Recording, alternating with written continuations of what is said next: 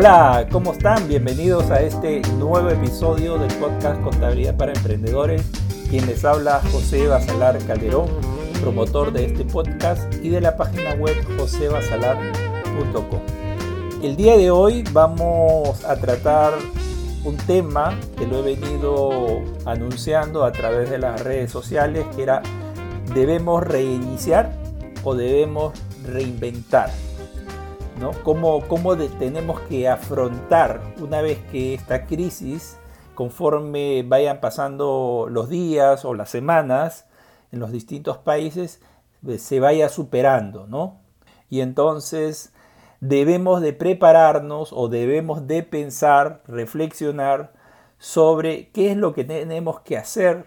Eh, hay que reiniciar o debiera de reiniciar mis operaciones como las venía haciendo normalmente o los negocios, buscar que reinventarse de tal manera que a futuro, por situaciones similares, tratemos de estar preparados ¿no?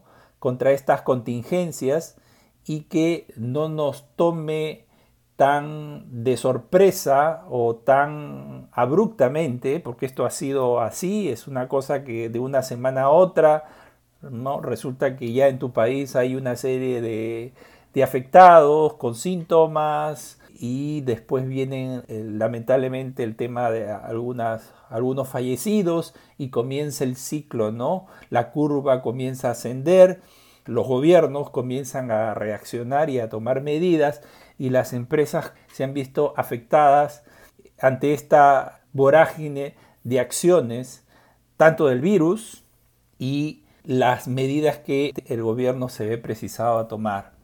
Eso es lo que vamos a tratar entonces en este episodio.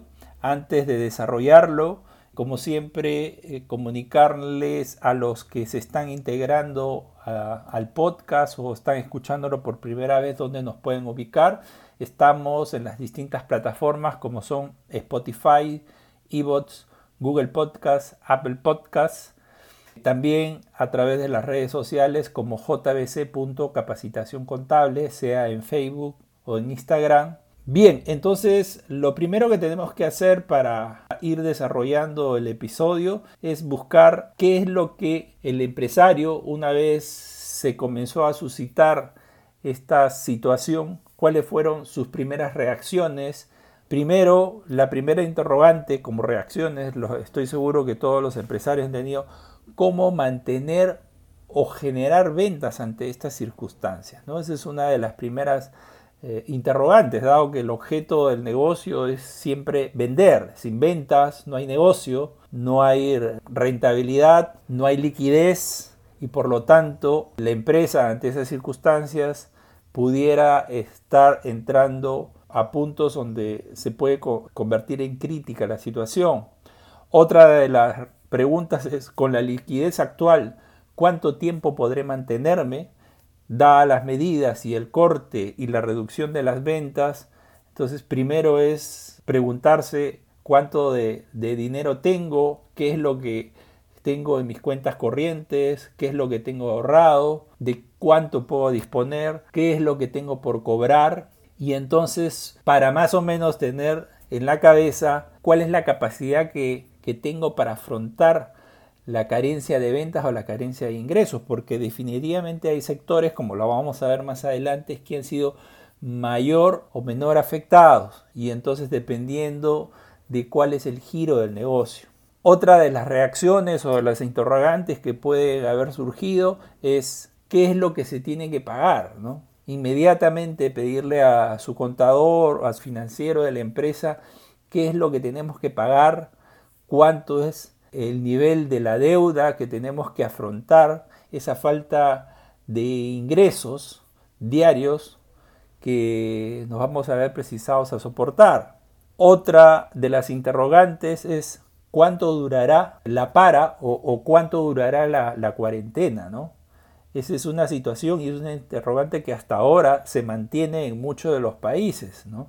No se sabe cuánto durará si de repente las medidas tomadas por los gobiernos se tendrán que agudizar, se, tendrán que ser más duras o ya estamos, como se dice, en una curva descendente y por lo tanto ya vamos a tener cierta libertad de poder buscar que reiniciar actividades. Otra de las interrogantes también es cuál es la capacidad que tengo para mantener mi personal actual. Y si tengo que cerrar la tienda, entonces, ¿cuánto de mi personal debo mantenerlo? Bueno, hay en principio lo que se ha apelado y lo que los gobiernos han apelado a un tema de solidaridad, dado que nos afecta a todos, entonces por lo menos la empresa que evite en lo posible afectar a los trabajadores. Pero ante la incertidumbre de que no se sabe cuánto durará, como lo hemos visto en la interrogante anterior, también no está de más pensar probablemente haya que hacer algún tipo de recorte a futuro, no inmediato.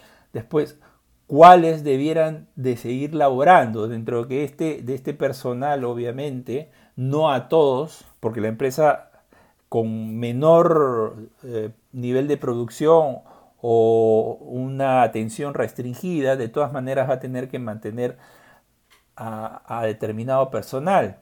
Y entonces ahí está con cuánto de personal me debo quedar, cuánto es el mínimo necesario hasta que la situación poco a poco se vaya normalizando. Esas son algunas interrogantes que como reacciones estoy seguro el empresario, ¿no? aquel que tiene un negocio, se ha hecho inmediatamente. Es las preguntas lógicas y por ahí puede haber algunas más, pero son las esenciales. ¿no? Y producto de haberse hecho estas interrogantes, entonces eh, comienzan a tratar de buscar algunas salidas a la coyuntura y entonces pensar, ¿no? De qué otra forma puedo seguir manteniendo eh, operativa la empresa, de qué otra forma debo de trabajar, Lo que se ha hecho ahora mucho, ¿no? aquellas empresas que tenían personal propiamente de administrativo o que podía laborar desde casa, entonces eh, se, ha ido a la modalidad de teletrabajo. Claro que esto implicaba obviamente alguna, algún tema tecnológico, pero sobre ello hay muchas empresas que han tenido que saltar inmediatamente. Otra de los pensamientos como consecuencia de esas interrogantes es, ¿es posible optimizar alguna de estas actividades? O sea, si yo operaba de una manera de una cierta manera, puedo en esta coyuntura de una vez atreverme a hacerlo de otra distinta manera, ya dado que ya no hay alternativa, la crisis llegó. Otra de las reflexiones o de las consecuencias de estas interrogantes es reconocer la no conveniencia de algunos puestos. Muchas veces esa coyuntura hace que reconozcamos que teníamos ahí algunos puestos que no necesariamente debían de ser puestos de trabajo, sino podrían ser de alguna manera absorbidos por otro personal, ¿no? sin caer en el abuso. Después, otra de las consecuencias de estas interrogantes es de mantener siempre un nivel de liquidez que a futuro, ante una crisis similar, no nos agarre con bajos recursos, ¿no? que pudiera haberse dado en algún tipo de industria. También estas interrogantes y este análisis ante esta coyuntura me ha permitido reconocer capacidades que no las tenía tan claras con determinado personal. Hay personal que justamente desde la coyuntura apoyó y desarrolló algunas señales de capacidad, más allá de, las consecuencias de la crisis y permitió reconocer en muchos trabajadores el compromiso, ¿no? el compromiso por ayudar, el compromiso por, por meter el, eh, el, punche a la empresa, porque obviamente ellos también son conscientes que tienen que ayudar, ¿no? una colaboración mutua entre empresario y trabajador, en esa sinergia hace que justamente los dos ganen, ¿no? uno con su compromiso, con su esfuerzo, le dice al, empleador, mira, yo soy capaz de hacer esto y también asumo eh, un compromiso con, mi centro de trabajo. ¿no? Entonces, aquí vemos interrogantes que me planteo inmediatamente y también algunas reflexiones Y aquí hay algo que suena paradójico, ¿no? Y lo más importante dice, mientras más aprieta la crisis, más creativo serás. Entonces, lo que vamos a, continuación, vamos a tratar de, primero, tener claro cuáles son los sectores productivos y sobre esos tratar de reflexionar en qué medida algunos de estos sectores han sido mayor o menor afectados por la crisis. En principio debemos saber o debemos recordar que tenemos cuatro sectores productivos reconocidos. El sector primario a qué se refiere?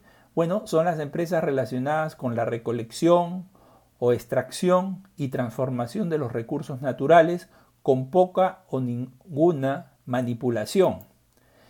¿Qué tipo de empresas o actividades tenemos aquí? La agricultura, la ganadería, la minería, la pesca. Estas actividades son las reconocidas dentro del sector primario de la economía. Y aquí, por ejemplo, si tuviéramos que decir la agricultura, si bien es cierto, todos los sectores, sea del, primario, secundario, terciario, cuaternario, todos han tenido un nivel de afectación. La agricultura ha tenido que seguir funcionando para mantener, obviamente, eh, alimentada a la población, pero ya no en el mismo nivel que lo venía haciendo cuando toda la ciudad, todo el país funcionaba normalmente. Esta es una actividad, por ejemplo, que sí se ha mantenido de alguna manera, ¿no? Digamos, dentro de, de, lo malo, es una de las privilegiadas por razones obvias. La ganadería también, ¿no? En el caso de la minería, países como los latinoamericanos que son productores de, minerales, exportadores de minerales, pues de alguna manera también se ha restringido el comercio, pero la producción no ha decaído por lo menos en las primeras semanas hasta llegar al tope de, por supuesto, seguro, eh, llenar los almacenes y de ahí ya no más, han tenido que bajar el ritmo. ¿Por qué? Porque al cerrarse las fronteras, evidentemente no hay quien lleve a los, a los mercados ese mineral que se está produciendo. Ahí se ha mantenido de alguna forma la producción, pero no en el ritmo que se tenía habitualmente. Igual pasa con el sector pesquero, ¿no? Todo lo que es pesca, la que se ha mantenido es lo que tiene que ver con, el, con la pesca directa para el consumo humano, más no para el tema industrial, ¿no? Entonces, aquí en el sector primario, digamos que las actividades de alguna forma se siguen manteniendo por razones obvias, ¿no? el país, los ciudadanos tienen que seguir alimentándose y esas industrias evidentemente tienen que seguir trabajando. Después tenemos el sector secundario, que es el sector que transforma la materia prima en productos de consumo o bienes. Aquí estamos hablando propiamente las empresas industriales, ¿no? De línea blanca o de automóviles, aviones, esas, primero que no se va a reactivar inmediatamente porque la gente, una vez que esto pase, no va a ir a comprar un carro y entonces ese tipo de industrias va a demorar el momento de reactivación. Dentro de este sector también está la industria de la construcción, la, construcción de inmuebles, de departamentos o las obras públicas. Es algo que también, salvo que sea muy esencial, tratándose de obra pública, se continuará o se reactivará nuevamente, pero no la que es propiamente la que es para el sector eh, del consumo de la población. Entonces ahí sí esta actividad como que ya a diferencia del sector primario, ya tiene un cierto grado más de eh, afectación. De ahí nos vamos al, tercer, al sector terciario que tiene que ver con este sector que engloba las actividades con los servicios no productores o transformadores de bienes materiales. Aquí este es el sector más grande, que es el que se viene desarrollando desde hace muchas décadas ya, principalmente el sector servicios, ¿no? El sector comercio también, pero aquí tenemos, por ejemplo, los servicios financieros que se han mantenido para que los mercados eh, los bancos han seguido funcionando en la medida de posible, claro, limitado por las horas de atención al público, porque normalmente en los países lo que se ha hecho es una especie de toque de queda. Entonces se han aminorado las horas de trabajo, pero las actividades bancarias se han seguido manteniendo, han migrado al ambiente online, pero de todas maneras siempre ha habido una reducción sector financiero, el sector de seguros están acá en este sector terciario. Las empresas, por ejemplo, dedicadas al hospedaje, al turismo, al transporte aéreo y terrestre, esos son los sectores más afectados, sumamente más afectados. Y probablemente meses adelante seguirán siguiendo afectados, porque el hospedaje pudiera ser que ahorita con los turistas que, a la fecha de corte o la fecha de cierre de fronteras se hayan tenido que quedar en un, en un determinado país, bueno, todavía tienen esa población, esa pequeña población como hospedaje, pero que lamentablemente tienen que seguir ahí porque no pueden trasladarse a su país de origen por mucho tiempo. Y acá viene el tema del sector turismo. Es el sector más va a demorar en reactivarse. De igual manera, el transporte aéreo. ¿no? Si no hay turismo, no hay razón o no hay las facilidades por la coyuntura de que los ciudadanos comiencen a trasladarse entre los países o entre las ciudades, el transporte aéreo, al igual que el sector turismo, va a caer y va a demorar en reactivarse y probablemente tenga que reactivarse no en el nivel que ya lo tenía. todo lo que es el tema en este sector terciario, lo que son los restaurantes, los bares, aquí también se irá reactivando hacia adelante. Ahorita está totalmente paralizado, pero se irá reactivando en la medida que se vayan soltando las medidas de, eh, de confinamiento de las personas en sus hogares. Y probablemente si atienden, en una primera instancia tendrán que estar atendiendo a capacidad media, por cuanto no se va a permitir que haya mucha gente dentro de un restaurante o dentro de un bar. Si el aforo era, qué sé yo, de 100 personas, tendrán que como máximo tener 30 o 40 personas, no más. Es un sector que se va a sobrevivir, pero se va a reactivar también muy, muy lentamente. El sector corretaje como lo, dijimos en el sector secundario, el tema de construcción se ha detenido y por lo tanto el corretaje inmobiliario, la compra-venta de departamentos, el alquiler, eh, dado que todo, todo el mundo va a estar en recepción, esta actividad también se va a ver afectada. Todo lo que tenga que ver con belleza personal, las peluquerías, los spas, eh, las estéticas, ese tipo de sectores se irán reactivando progresivamente, pero ya les digo, con una capacidad probablemente limitada, no podrán llenar locales, la gente sí va a tener que eh, acudir a estos centros para realizar sus, eh, sus retoques acostumbrados, pero no en la medida que lo venía haciendo antes de la crisis. ¿no? El sector entretenimiento, lo que son los cines, los teatros, los deportes, también a futuro se reactivarán, pero de una forma limitada, como ya lo expliqué con los otros, eh, con los otros tipos de industria. ¿no? O sea, poco a poco se van a ir, eh, eh, se van a ir liberalizando y probablemente si no hay un rebote ya entonces eh, se va a ir abriendo el aforo hacia estos, a estos centros. ¿no? Son sectores donde evidentemente se va a ir poco a poco, muy lentamente a ir reactivando. ¿no? Finalmente tenemos el sector cuaternario. ¿A qué se refiere este sector cuaternario? Es, es, es el sector de la economía basado en el conocimiento, relacionados con el intercambio de información, tecnológico, consultorías, educación son todos los que están inmersos dentro de este sector eh, cuaternario. ¿Qué, podríamos ver ahí? Pues los servicios legales, los servicios financieros, son servicios que eh, en buena cuenta se han visto limitados, pero todavía han podido realizar cierta actividad en la medida que hayan podido hacer teletrabajo, ¿no?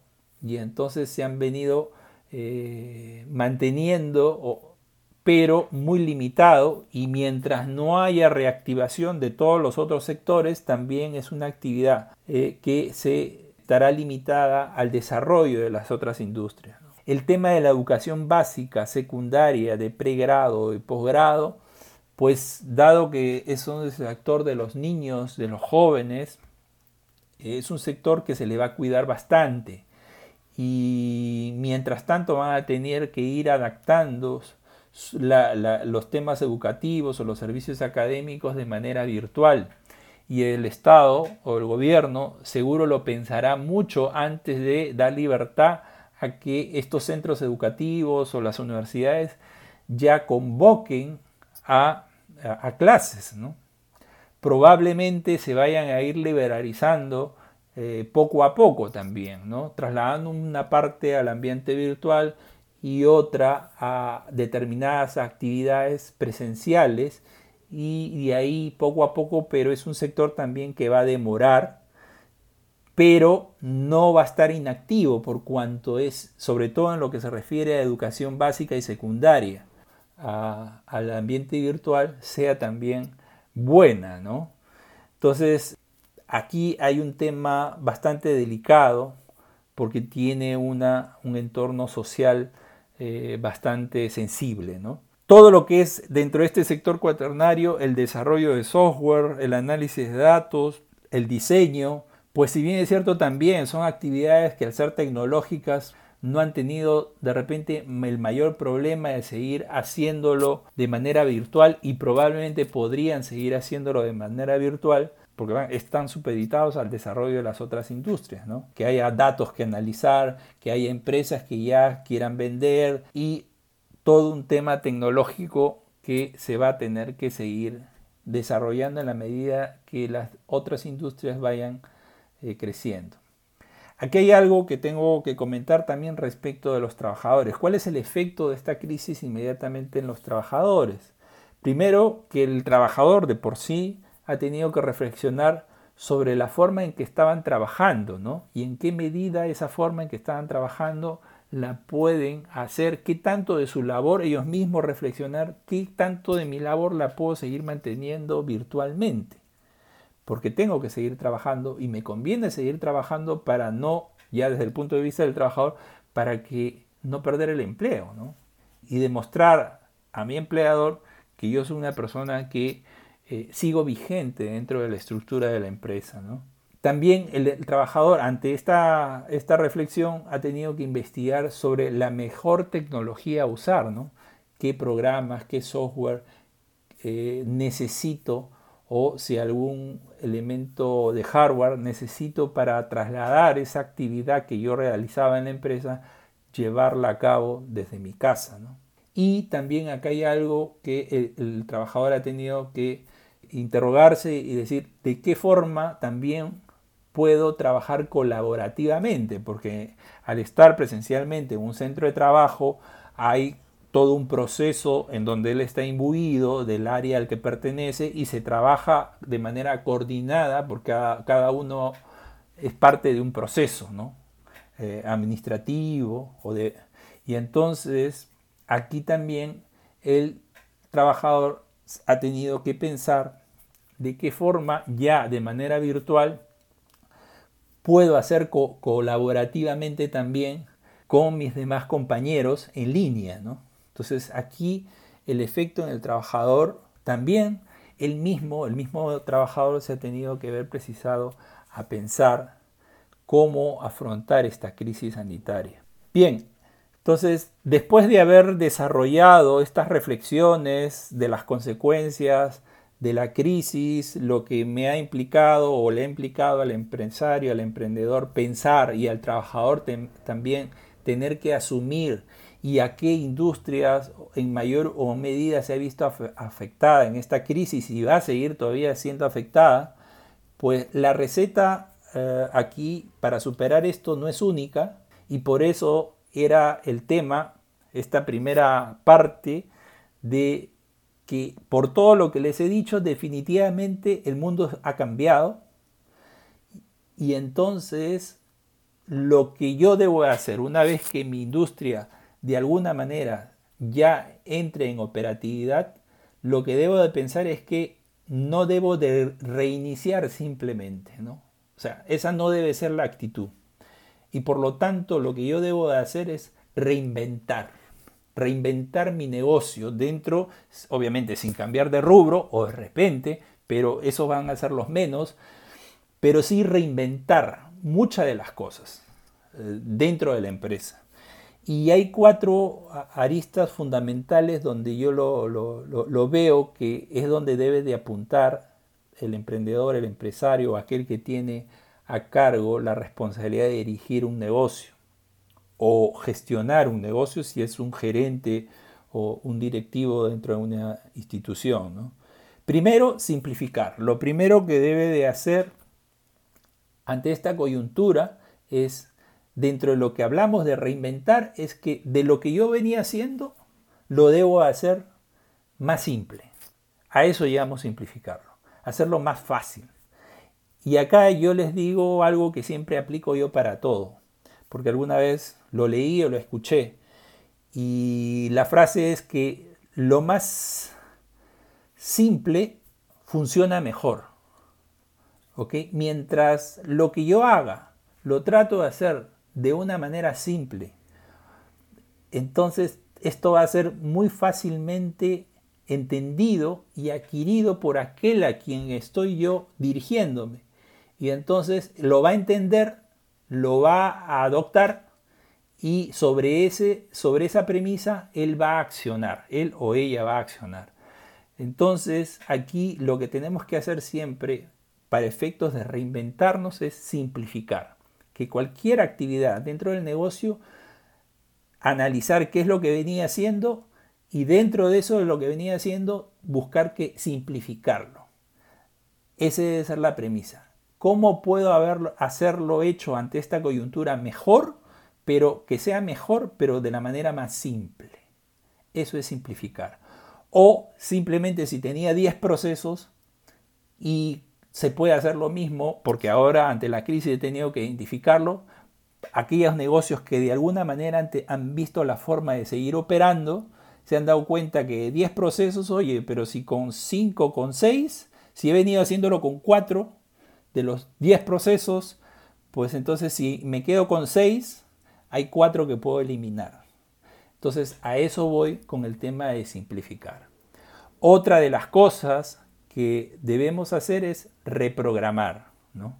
reprogramar eh, deudas principalmente, ¿no? que son los que me afectan a la empresa respecto a la liquidez, porque ahora para reinventarme y para reiniciar mis operaciones, eh, lo que debo de hacer eh, es reprogramar mis pasivos.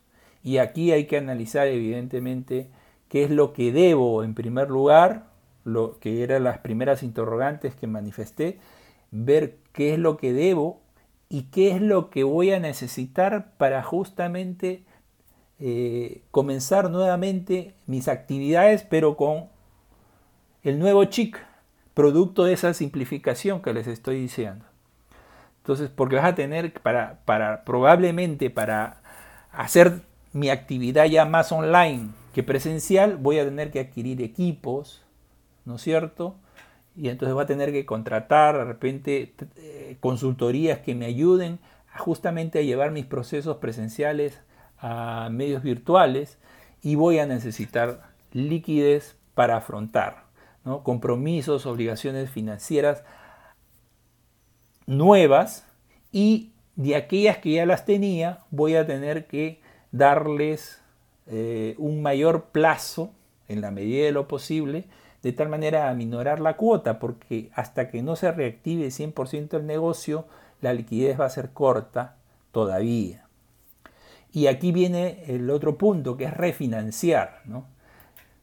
Todo lo que te pueda yo refinanciar, ya les decía en esto, es si tengo una deuda bancaria a un año, pues ver de qué manera la refinancio a dos años.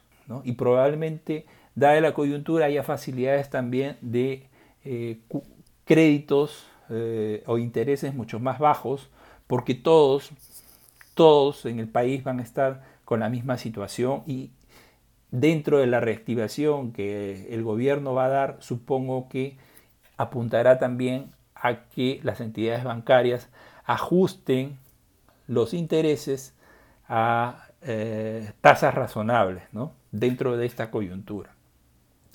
Pero ojo, acá hay que tener cuidado también con refinanciar. refinanciar con los acreedores comerciales o los acreedores financieros, pero hacerlo en primer lugar con ellos.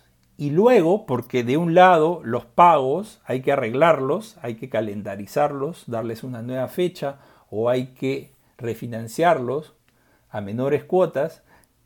Y una vez que yo tenga claro ese proceso, mis clientes también, aquellos que me debían, van a estar esperando que yo haga lo mismo. Y entonces también aquí hay que tener un, tema, ¿no? Yo debo de reprogramar o refinanciar primero y después ya lo hago con mis clientes para que justamente no haya un descalce, ¿ok? Dentro de lo que son mis pagos con mis cobranzas. Ahí hay que tener ese cuidado. Y como cuarto punto, ser muy creativo. Si pretendemos reinventar la empresa, la creatividad tiene que darse al máximo aquí. No dejar nada por pensar, ¿no? por imaginar. Dice, primero es la imaginación y de ahí viene la creatividad. Primero yo debo imaginarlo, cómo es que dentro de este ambiente la, la crisis me ha afectado qué sería lo ideal para que a futuro esta crisis no me afecte. Y una vez que imaginado ese escenario, entonces comenzar a reinventar, crear mi empresa para llegar a, esa, a ese fin, a, ese, a, esa proyección imaginaria de donde yo he llevado que debe de ir el negocio a fin de que futuras contingencias de estas no me afecten tanto y que me permita sobre todo seguir trabajando de alguna manera mientras la crisis está presente.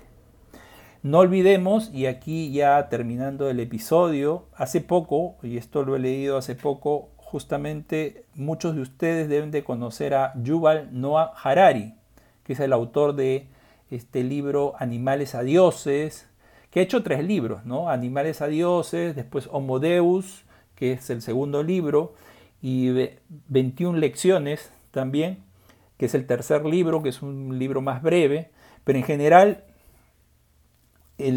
este autor, que es ya uno de los, de los gurúes de la humanidad, ¿no?